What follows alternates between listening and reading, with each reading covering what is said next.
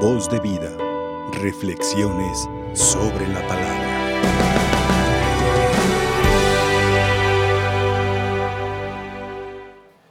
El que coma de este pan vivirá para siempre. No sé cómo podamos interpretar estas palabras de Jesús en el Evangelio de San Juan. El que no coma de este pan no vivirá para siempre. ¿Cómo las interpretamos? Una monjita ya me colgaba un día porque dije que, que el que no come, pues no tiene vida eterna. Pero es que hay unos que no pueden comer por su situación. Espérate. La iglesia no los mandó a que tuvieran esa situación. Ellos la eligieron. Ellos están afuera por ellos, no porque yo no he mandado a ninguno que se divorcie. Yo nunca. Y que se junte con otra persona menos, ¿verdad? Nadie puede venir a mí, dice Jesús, si el Padre no lo atrae. Y al que venga a mí, yo lo resucitaré en el último día.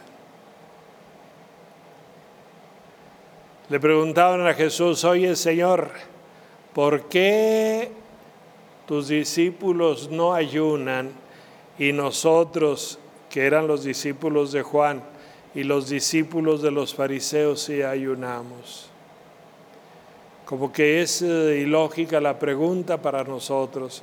¿Por qué los católicos ayunan de comer el cuerpo y la sangre de Cristo cuando están exentos de ayunar? Ah, pero es que no tienen hambre, es que acaban de comer, es que están satisfechos. El que come mi carne y bebe mi sangre tiene vida eterna. Dice Jesús, está escrito, todos serán discípulos de Dios. Y todo el que escucha al Padre y aprende de Él, viene a mí. Entonces el que no escucha, ¿a dónde va? El que escucha mi palabra y la pone en práctica se parece a un hombre prudente. El que escucha mi palabra y no la pone en práctica se parece a un hombre imprudente. Escuchar y poner en práctica. Nosotros escuchamos u oímos. No sabemos escuchar, oímos por una nos entra y por otra nos sale. ¿Sí? Dice Jesús, en verdad les digo que el que cree, que el que cree en mí tiene vida eterna. Entonces, el que no cree que tiene. Hace rato escuchaba una conversación bueno, me la platicaban a mí, de una persona que era católico y se hizo ateo. Y le dijo a su mujer, mira, cuando me esté muriendo no me lleves a una agualona que me auxilie. Déjame. Dice que ya tiene muchos días en agonía. Y ahí está. Pero el Nahual no va, pues ¿para qué va? Una vez llegué a un hospital civil a auxiliar a un enfermo y estaban todos peleándose ahí abajo, unos que sí entrar el padre y otros que no entrar el padre, porque la mitad eran este, de otras sectas. Entonces le digo, miren, hay peleencio y ahorita vengo. Ya me fui a auxiliar al enfermo y bajé. ¿Cómo que ya lo auxilió? Pues auxilié a la parte que es católica, a la parte de los protestantes, no hay mueran si ustedes si síganse peleando. Auxilié la parte católica, nada más. Entonces, en verdad, en verdad les digo que el que cree en mí tiene vida eterna. Dice Jesús, yo soy el pan de la vida. Yo soy, mañana, el domingo por ejemplo, yo soy el buen pastor. Yo soy la puerta del, del redil. Yo soy la puerta de entrada, pero también soy la puerta de salida. Yo soy el camino. Yo soy la verdad. Yo soy la vida.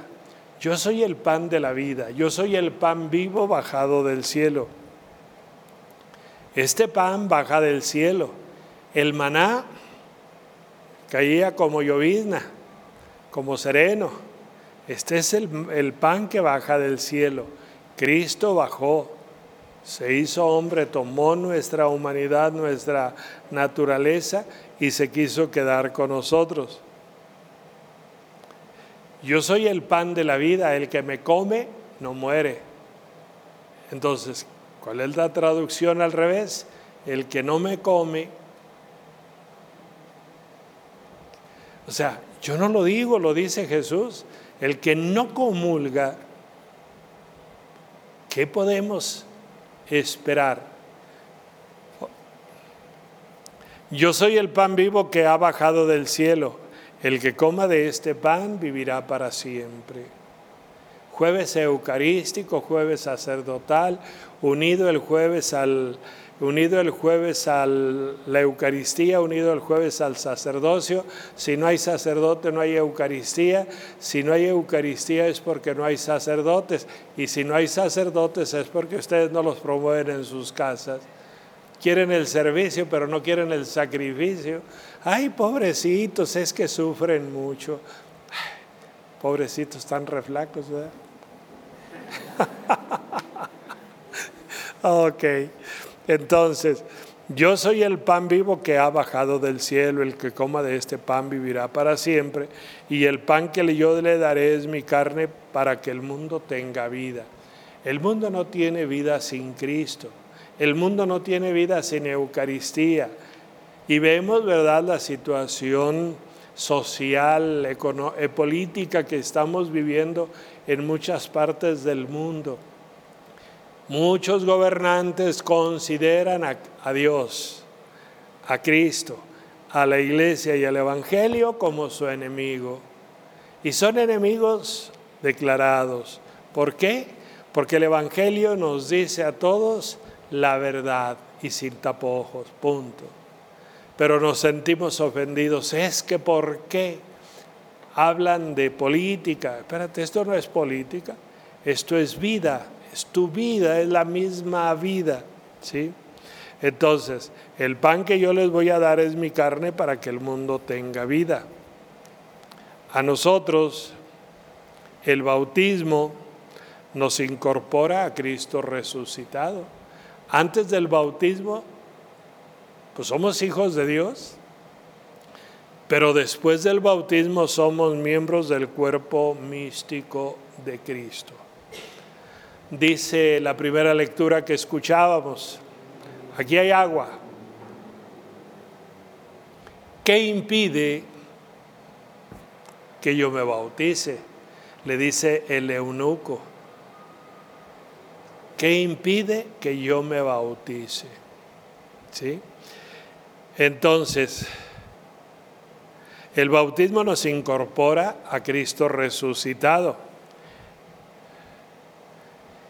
Dice la lectura, el ángel del Señor le dijo a Felipe, ¿cuál ángel del Señor? El mismo Jesús resucitado llevó a Felipe a que se pusiera cerca de ese, de ese carruaje.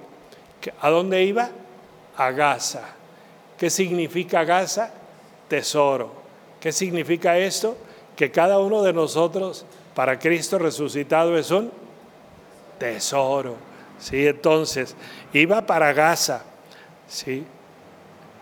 allá donde dice que era el administrador de los tesoros. Bueno, Gaza significa tesoro.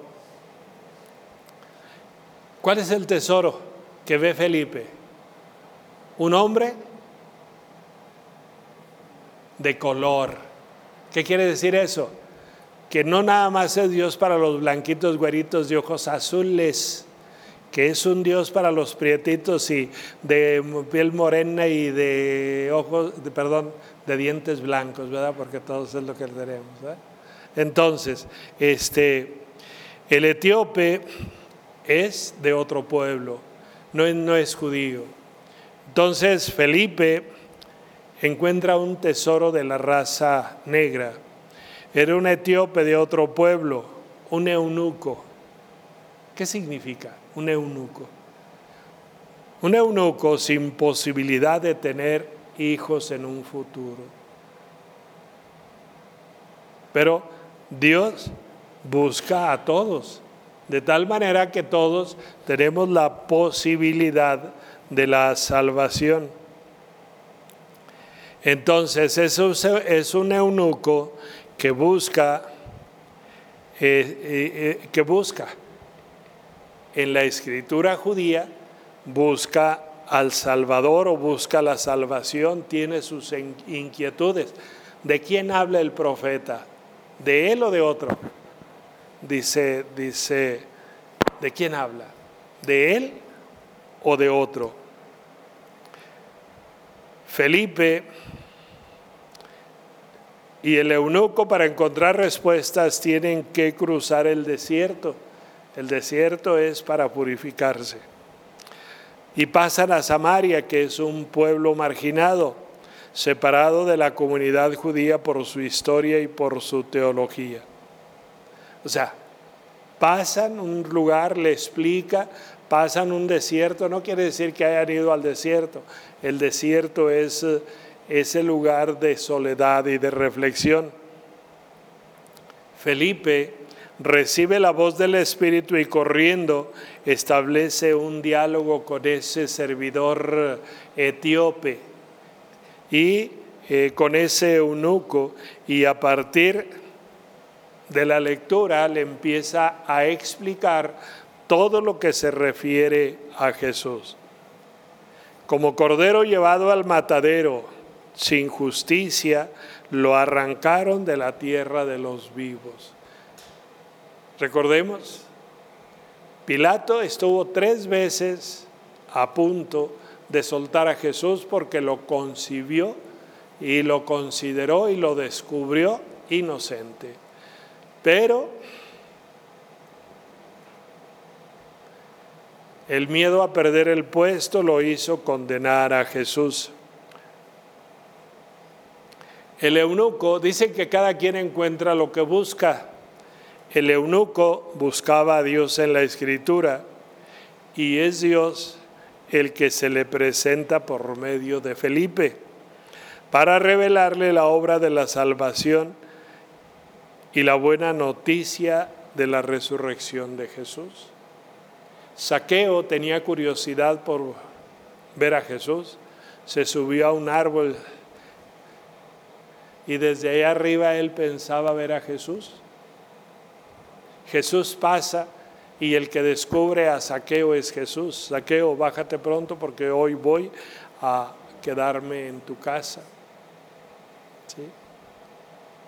Los discípulos de Maús le dijeron a Jesús, que no sabían que era él, quédate con nosotros porque ya es tarde, la noche ya está encima, ya va a oscurecer y lo descubrieron al partir el pan.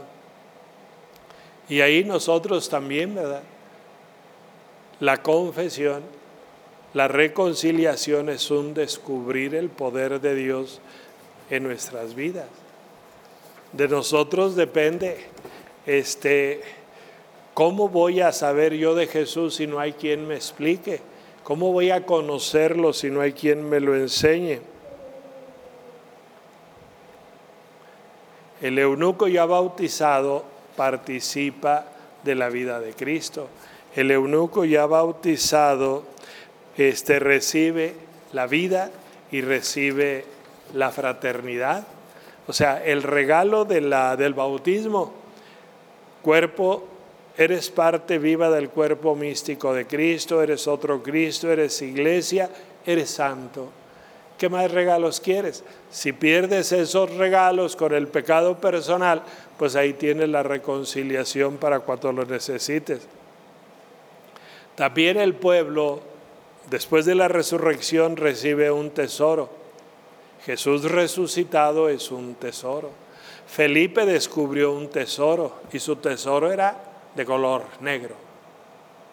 Eunuco, rico, pero sin posibilidad de trascender porque no podía tener familia.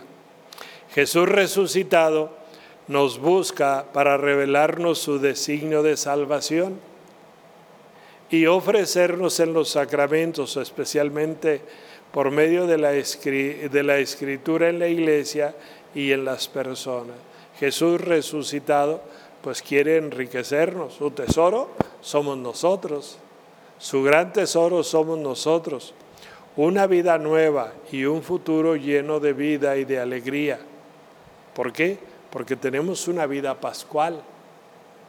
Cristo ha resucitado y es el mensaje de las tres semanas que llevamos. El Señor está vivo, el Señor ha resucitado, no está en el sepulcro, está resucitado. ¿Por qué buscan entre los muertos al que vive? Y hoy de manera muy clara vemos que la Eucaristía nos hace partícipes de la resurrección de Cristo. Si participas en la Eucaristía, pero no comulgas, pues no participaste, veniste a ver. Hay mucha diferencia entre venir a ver la misa, venir a oírla y venir a celebrarla. La misa se celebra. La misa se celebra. Se vive. No nada más se oye. Los hermanos que lo están viendo por televisión la oyen la están celebrando con nosotros, aunque no pueden recibir la Eucaristía, la están celebrando ellos por su situación. Pero nosotros que sí podemos recibir el cuerpo y la sangre de Cristo y no lo hacemos, entonces a nosotros no nos sirve de nada oír la misa por televisión. Pero es que la pandemia ya se acabó, ya nomás nos quedó la flojera de la pandemia, ¿verdad? Ya nos quedó la apatía de la pandemia. Ya nomás nos quedó la justificación de la pandemia. Ahora ya en vez de tener pandemia nos hacemos pandemios, ¿verdad? Tarugos. Entonces nos, nos justificamos. ¿sí? La Eucaristía nos hace partícipes de la misma vida de Cristo. Los fariseos sostenían la doctrina de la resurrección como consecuencia de la observancia de la ley. Jesús dice que la resurrección es fruto de la fe. No resucitas por creer en la ley, resucitas por creer en Cristo y por vivir unido a Cristo. Jesús denuncia la razón por la que no creen los judíos y ellos están en su realidad humana. Se les olvida, dice, dice Jesús, no está escrito que dice, ustedes serán como dioses. Así es de que no se queden solamente en su, no se queden solamente en su realidad humana. Solo quien deja que el Padre lo encamine hacia Él llega a creer en Jesús. Solamente el que le hace caso a Cristo llega a conocerlo. Solamente el que le hace caso al Padre llega a conocer al Padre. ¿Sí? Y entonces dicen que nadie ama lo que no conoce. Nunca vas a amar a Dios si no lo conoces y nunca vas a conocer a Dios si no te interesas, no te interesas por Él. Solo quien recibe a Dios como Padre, fuente de vida, le da su adhesión a Jesús. Nosotros tenemos un error muy grande como católicos. Es que yo creo en Dios, pero nada más creo en el Espíritu Santo, pero nada más creo en Cristo. Pero espérate, no hay un Dios dividido, hay un Dios único. Y si crees en el Padre, crees en el Hijo. Y si crees en el Padre y el Hijo, crees en el Espíritu Santo. Pero si no crees en el Padre y el Hijo, nada más en el Espíritu Santo, no crees en ninguno de los tres. No crees en el verdadero Dios, crees en un Dios mutilado. Estás creyendo en un Dios eh, este, fraccio, fraccionado. ¿Por qué? Porque el que cree en el verdadero Dios tiene vida eterna. En la Eucaristía recibimos al Padre, al Hijo y al Espíritu Santo. Toda nuestra celebración se celebra en el nombre del Padre y del Hijo y del Espíritu Santo. La, Eucaristía concluye con la bendición en el nombre del Padre y del Hijo y del Espíritu Santo. ¿Sí? El maná y la Eucaristía son alimentos diferentes. ¿sí? El maná no evitó que murieran los que se comieron el maná. Todos murieron. Y me van a decir ustedes o los que no creen en la Eucaristía, ¿y a poco aquí, a ver, dígame, cuál está vivo? También todos murieron físicamente, sí, dice. El pan que Él nos da es su carne, su realidad humana, que da acceso al Espíritu. Y comer ese pan, asimilar el estilo de vida de Jesús, es tener garantía de vida eterna y de resurrección. El que come mi carne y bebe mi sangre tiene vida eterna. Yo lo resucitaré en el último día. Nosotros tenemos la idea, muerte final. Ya se acabó todo. Para los que no tienen fe, y esperanza en la resurrección, ahí se acabó todo. Para nosotros que creemos en la vida eterna, muerte, final de, final de tiempo cronológico de vida, pero nacimiento para la vida eterna. Entonces mueres para resucitar. Muerte, vida, vida eterna maná es comida. Nosotros los franciscanos tenemos una costumbre los martes que le llamamos los martes de San Antonio y se les da pan a la gente. Cuando a mí me toca estar ahí, repartirlo, les digo, miren, este pan es para quitar el hambre y matar este, el ansia de los gusanos que andan allá adentro queriéndose comer, pero no borra los pecados. Así es de que no se lleven el pan bendito y lo guarden porque es sagrado. No es sagrado ni consagrado, está bendito. Pero el pan que no se guarda, que se traga, es la Eucaristía. El otro es nada más para quitar el hambre un rato, pero no es pan consagrado. Este sí es pan consagrado. Así es de que, por eso la invitación de hoy es a que nos cuestionemos cómo celebras la Eucaristía. ¿De veras vives la Eucaristía? Los domingos nada más vas porque es costumbre. Dicen muchos, es la herencia que me dejaron mis padres. Las herencias son para iniciar una riqueza. Pero muchos se quedan con la herencia y se les acaba la herencia y se quedan en la miseria. Y así es la religión a veces. Les dieron herencia a los padres, pero nunca la enriquecieron. La herencia es para enriquecerte. Es que es lo que me dejaron mis padres. Ahí están los testigos de Jehová dando lata todas las mañanas. ¿Sí? Entonces, este, y, les, y siempre les dicen, ¿verdad? Yo nunca voy a dejar mi religión, sí, pero nunca van a practicar la suya.